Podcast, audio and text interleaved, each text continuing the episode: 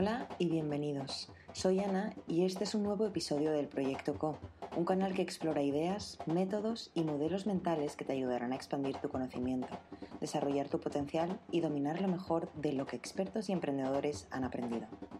Hoy hablamos con Alicia Trepaz, cofundadora de Despierta, una red de mujeres que fomenta el desarrollo personal y profesional. Alicia nos habla de las trabajadoras y trabajadores independientes, del rol de las mujeres en el entorno laboral o de lo que podemos hacer como individuos para romper con los hábitos que a veces subconscientemente perpetúan las diferencias de trato y derechos entre hombres y mujeres. Hola Alicia, muchísimas gracias por estar aquí y compartir. Cuéntanos, ¿qué significa el concepto de trabajadora o trabajador independiente? viene del término que se está utilizando ya para el trabajo bajo demanda. Es decir, es ese trabajo que viene a través de plataformas, que es esporádico, eh, que normalmente pues, bueno, no da para pagarse los autónomos, o sí, pero bueno, entonces solo te pagas los autónomos. Es, trabajo em, más precario. Entonces el término viene de ahí. También porque creemos que, evidentemente, lo que es el autónomo eh, necesita una reforma laboral ya, pero bueno, eso ya, ya veremos.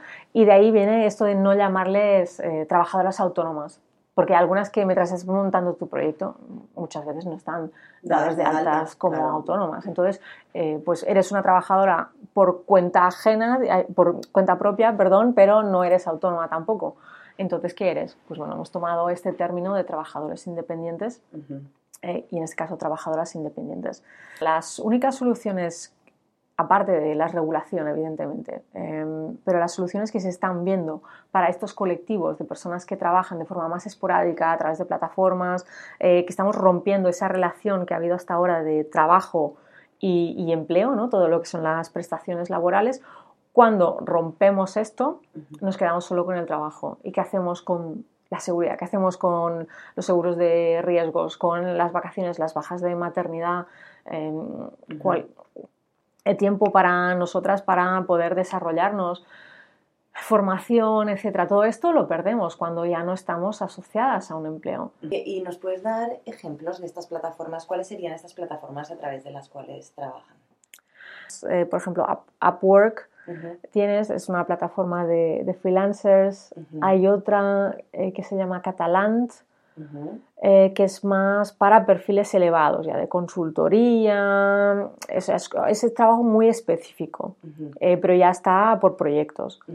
Y ahí se, se, pueden encontrar en las, en las plataformas. ¿Y no, no, no, necesitas ser autónomo para poder trabajar allá? en teoría sí que necesitas. Okay. O sea, es, por ejemplo, lo que se está viendo mucho en los periódicos em, en cuanto a trabajo plataformizado, es todo el tema de los riders. Los riders de Libero, los riders de Globo.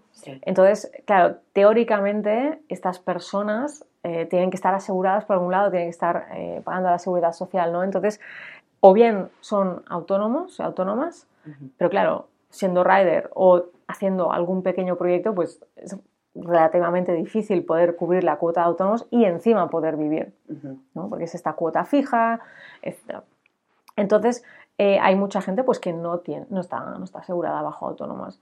O bien hay otras personas que tienen un trabajo y entonces a través de este, eh, pues digamos que tienen algún tipo de eh, seguridad social. Pero claro, también es trabajo, este en específico de los riders, que tiene un riesgo asociado. Entonces, claro, también necesitas eh, tener algún, algún tipo de, seguro que te cubra esto. Pero hay muchas personas que no tienen, eh, que están trabajando, pues, eh, bueno, sin, estar cubiertas. Y esa es la, ese es el gran problema que tenemos hoy en día. Entonces, claro, si tú vas ya a plataformas que haya proyectos más grandes, que se paguen mejor, entonces ya hay más posibilidades. lo que pasa es que estamos yendo a estas este tipo de trabajo que es más eh, esporádico también. Entonces, claro, aunque a lo mejor tengas un proyecto bien pagado, ¿cuándo te va a entrar el siguiente? Eso es algo que no estamos viviendo tanto todavía, es más en Estados Unidos sobre todo, y son tendencias que están viniendo. O sea, no estamos ahí, pero sí que es lo que se está viendo.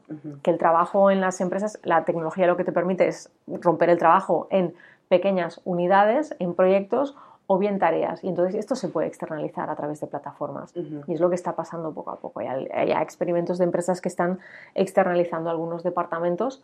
Antes se hacía la deslocalización y se llevaban algunos departamentos a otros terceros países en los que era más económico hacer esa tarea. Y ahora es que ni siquiera es el departamento de la empresa. Pueden ser las plataformas que ofrezcan esto.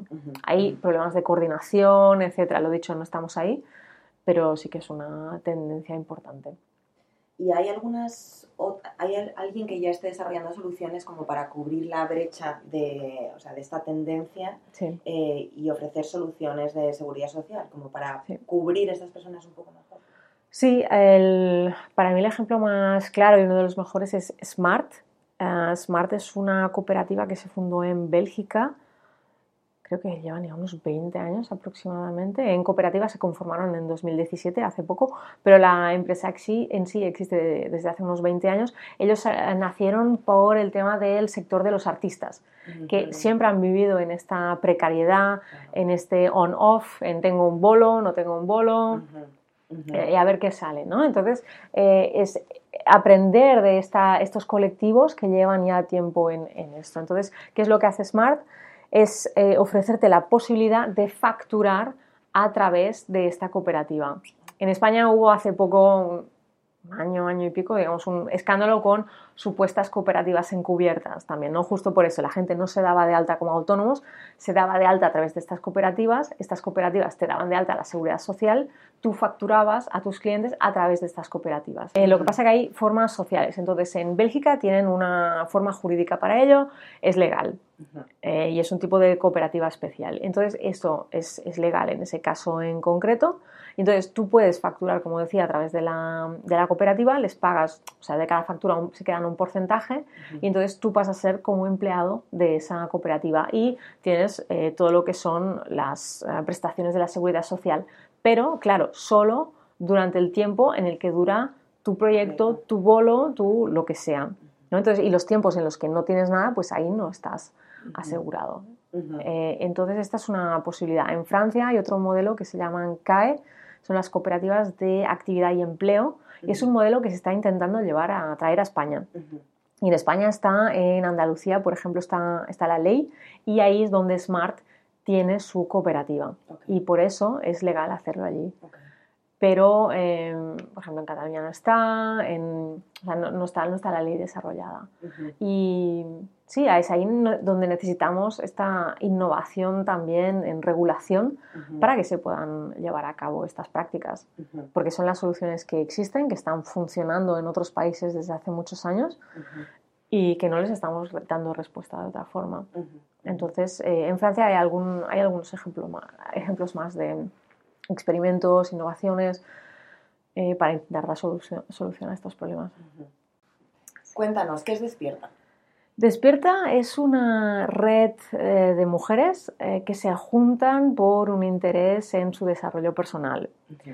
Y a partir de aquí utilizamos esta base para apoyarnos en el resto de, nuestra vida. ¿no? O sea, trabajamos la parte personal para que esto nos ayude en nuestro campo profesional y también en tener mejores conexiones sociales, más auténticas.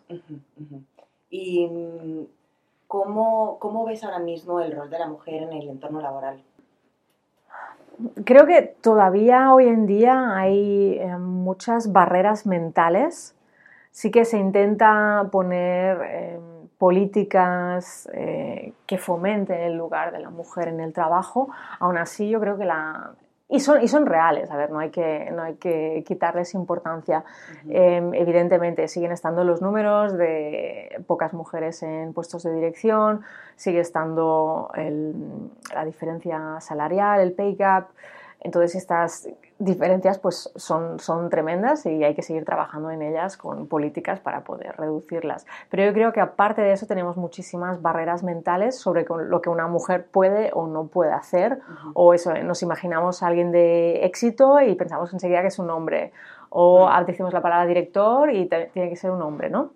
Eh, y entonces, eh, para mí esto es la, una de las grandes barreras sociales que tenemos también, de pensar que las mujeres no pueden hacer lo mismo que los hombres, las mismas tareas, y seguramente las harán de otra forma, y esto está bien, pero es parte de la gracia de que haya mujeres eh, que desde su parte femenina pues también estén en, los puestos de dirección en las empresas. A las mujeres en general no porque somos mujeres, sino por cómo hemos sido socializadas, tenemos más aversión al riesgo y hay muchos hombres que son más lanzados. Ahí ves las diferencias muy claramente en el, bueno, yo lo veo en mi día a día y es algo que me sigue alucinando. Eh, la, mi aversión al riesgo y lo atrevidos que son algunos. ¿no? Entonces, eh, claro, yo lo que hago es eso, sí que es preguntarme, vale, ¿de dónde viene mi aversión al riesgo? Y si es algo que tiene sentido o en ese momento no lo tiene y puedo tirar millas. ¿no? Eso también, de tirarte más a la piscina, salir de tu zona de confort, y es algo que creo que tenemos que hacer por esto, porque hemos sido socializadas de una forma que nos da más inconvenientes que ventajas en el mundo laboral. Por lo tanto, tirarse más a la piscina. De no siempre tienes que saberlo hacer todo al dedillo para decir que sí que puedes hacer eso. eso es lo, lo, primero.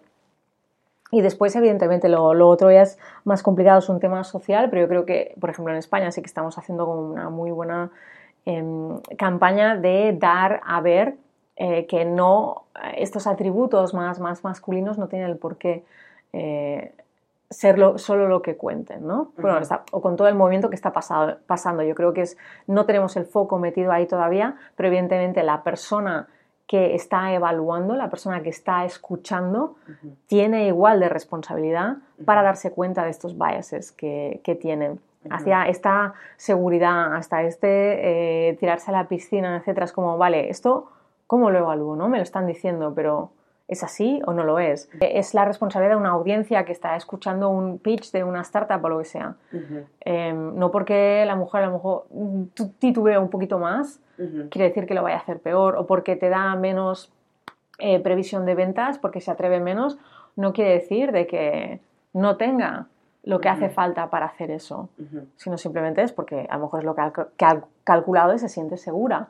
la, audiencia, el que escucha, siempre es tan eh, responsable como la otra parte. Y es una parte que tenemos muy poco trabajada como sociedad. Sí, total. Entonces, pues bueno, yo creo que hay que luchar contra estas dos cosas, ¿no? Estas diferencias que existen en el sistema y por otro lado estas barreras mentales. ¿Y dirías que estas barreras mentales las tienen tanto mujeres como hombres? Sí. Sí, sí, las, las dos ah, partes. Los hombres y, las mujeres también somos, eh, lo que se dice muchas veces, ¿no? que el patriarcado está en nosotras, pues es así, las, las barreras mentales de hemos sido educadas en una sociedad que nos da a entender que las mujeres podemos hacer menos o que si somos menos, mm, a lo mejor menos efectivas o que tenemos como menos eh, energía de liderazgo tenemos energías distintas, tenemos otra forma distinta de ver las cosas y esto es lo que todavía no hemos explorado y todavía no sabemos qué, quiere decir, qué es el liderazgo femenino. Y el liderazgo femenino también lo puede hacer un hombre. ¿Qué significaría el liderazgo femenino? Eh, para mí, el, y eso ya, interpretación de, cada una, eh, para mí liderazgo femenino es eh, liderar y tu vida y en tu trabajo desde esta parte más, más femenina, más del cuidado, más personal, más vulnerable. Pero es lo, a lo que no, estás no estamos acostumbradas. Eh, siempre que, incluso si vemos a alguien hablar, ¿quién nos gusta? La persona que nos da respuestas, la persona que sabe o que cree o parece que sabe dónde se tiene que ir. Buscamos esta seguridad, tanto hombres como mujeres, en el trabajo, en nuestra vida. Y esto para mí es más masculino. Entonces la parte para mí más femenina es más esta parte de, bueno, preguntar, de cuidados, de... No, hoy en día, en el contexto actual, no tenemos la seguridad de casi nada. Eh, y aún así nos seguimos exigiendo que tenemos que mostrarla. Y al final todo es una hipocresía general. Y entonces para mí es, es parte de eso, de, de, lidiar, de liderar desde una parte más auténtica. E inclusiva, ¿no? Inclusiva. Claro, si es auténtica, eh, entonces va a ser inclusiva con hombres, con mujeres, con cualquier tipo de, de, persona, da igual el color de piel, da igual del sitio de origen. Y entonces, ¿qué tiene que pasar para lograr esta integración o representación más equitativa de las mujeres en el entorno laboral? Mm, hay algo que yo pensaba hace tiempo que no era tan importante, pero cada vez veo que es más importante y son los referentes los referentes, la comunicación, ver que hay personas que están haciendo las cosas de otra forma y que eso es posible. Eso es muy importante para justamente quitarnos estas barreras mentales y hablar de estos ejemplos y que tengan visibilidad. Y a lo mejor no son las personas súper exitosas de las startups, porque este modelo también es muy masculino, ¿no? ¿Qué quiere decir el éxito desde una forma más auténtica? ¿Y cómo podemos visibilizar eso? Para mí es, una de las eh, grandes eh, claves que nos ayudaría a todos y todas a ser más felices. si tuviésemos estos referentes y nos relajásemos y dijésemos, ah, pues esto también es posible y eso está bien. y, no tengo que tener este factor de éxito para ser feliz, ¿no? De estar metido dentro de una rueda y quemar. Una rueda, en esta eh, mentira del gran emprendedor héroe de la persona que se quema trabajando, de toda, toda esta farsa que, hemos montado entre todos. Entonces yo creo que eso es muy importante desmontarlo y hacer las cosas desde otro lugar. Eh, yo creo que esta sería una de las claves, eh, los referentes. Em, ¿Quién, ¿Quién, sería un referente para ti, por ejemplo? Eh, sobre todo en el, cuando pienso en mi trabajo, en todos los proyectos que estoy haciendo, en el estilo de vida que tengo, de viajar constantemente, de moverme, de hacer proyectos freelance. Y, por ejemplo, cuando pienso en, vida de pareja y la maternidad, a mí ahí me faltan buenos referentes. O sea, cuando empiezas a, cuando he empezado a hacer más este tipo de proyectos, eh, lo que me ha pasado es que he visto que desde un mundo muy femenino en el que siempre he estado, mis compañeros han empezado a ser más hombres. Y ha sido algo que me ha sorprendido mucho. ¿Por qué? Porque sus parejas están en casa cuidando a los críos. Sí, entonces a mí es un tema que, que ostras, que me, preocupa, porque también esto lo vemos mucho en, Despierta. Mujeres que quieren sacar adelante sus proyectos, muchas, ¿qué, pasa con el techo de cristal en el fondo? Hace que te expulsa del mercado laboral si quieres trabajos interesantes, esto por un lado. Por otro lado, eh, ¿qué pasa con eh, cómo están conformadas las familias hoy en día? vale, eh, tienes hijos, los cuidas y dices, vale, voy a volver al mundo laboral, pero ¿para qué vas a volver a un trabajo que no te interesa? Entonces, ¿qué haces? Montas tu eh, pequeño proyecto aparte. ¿no? Y ahí lo intentas, y, pero cuesta mucho también. ¿Por qué? Porque tienes una, responsabilidad encima y eh, cuesta mucho em, este, este, Yo creo que además es por eso a las mujeres no nos acaba de encajar tampoco este concepto de el emprendedor héroe muchas veces. Y entonces también es, vale, ¿cómo podemos emprender? Y por eso también despierta, ¿no? De, ¿vale? ¿Cómo podemos ayudar a las mujeres que quieren emprender desde el colectivo? ¿Cómo podemos apoyarnos las unas a las otras? Y para mí es de donde viene este poder y esto también más femenino de aceptar que no lo podemos hacer todos solos y solas, que necesitamos al, a los demás. Y eso es muy contracultural. Tenemos una sociedad muy individualista. Entonces, eh, para mí esto es eh, básico y la única forma de hacerlo, porque si tienes una carga familiar, no se va a hacer más fácil. Y entonces está claro, si el hombre gana más que la mujer, pues ¿quién, se va, quién va a continuar teniendo el buen trabajo y trayendo el sueldo a casa? Pues seguramente el hombre, aunque, aunque, el hombre lo hace con, entiendo, muchas veces con la mejor de las intenciones de apoyar a su pareja. Pero bueno, al final esto acaba creando estos, estos roles, estas divisiones y estas frustraciones que hay. Y hay múltiples informes que dicen que eh, tener un entorno laboral inclusivo donde las mujeres también estén representadas en las, los altos cargos de dirección tiene mejores resultados, tanto para, para la empresa, para la cultura, a nivel cultura, como a nivel resultados de retorno a inversión. ¿no? Mm. Eh, y también en la sociedad. ¿Qué tenemos que hacer nosotras como mujeres también? Porque creo que ahí es cuestión de asumir cierta responsabilidad y darte cuenta, mira, me estoy encontrando aquí con un, con un bloqueo que a lo mejor viene de la infancia, etcétera, y por eso me parece muy interesante el abordaje despierta, ¿no? Es decir, mm. desde la persona desde el desarrollo personal em, vamos a crear... Justo esto que decías, ¿no? De, tomar una responsabilidad y ver cuando hay esta barrera y la notas en tu trabajo, es como, vale, ¿qué es lo que yo puedo hacer distinto? Y, sin, sin, masculinizarse, ¿no? Porque a veces parece que nos pidan de que demos un golpe encima de la mesa y no es eso, sino eh, a lo mejor es simplemente, pues bueno, tener eh, conversaciones de, de, forma adulta, preguntar qué es lo que pasa em, y aceptar, de aceptar si hay mejores condiciones, porque a veces las mujeres tenemos eh, estos tics de quitarnos importancia, de no pedir lo, lo que valemos, de a lo mejor cuando tienes una, una charla con tu jefe, decir, vale, informarte qué es lo que se está pagando actualmente en el mercado, qué es lo que tú exiges, aunque no te lo vayan a dar, pero decir, esto es lo que vale mi puesto en el mercado y tú vales eh, eso o más y por lo tanto pides lo mismo, o bien las condiciones, o bien decir eh, parar y cuando pones estas, em, estas condiciones te estás dando más valor a ti misma. Lo que nos pasa también muchas veces, y lo he vivido mucho en primera persona, es el miedo. ¿no? Es como, guau, si hago esto, pues a lo mejor ese puesto de ascenso no va a estar disponible, a lo mejor me van a echar de la empresa, a lo mejor, claro, hay muchos miedos asociados a esto, ¿no? Pero a veces tenemos que preguntarnos cuál es el coste de esto y cuánto me interesa ese trabajo, qué posibilidades tengo de cambiar si no me gusta, si no tengo mejores condiciones, es un trabajo que quiero para un año, es un trabajo que quiero a largo plazo, qué quiero aprender ahí.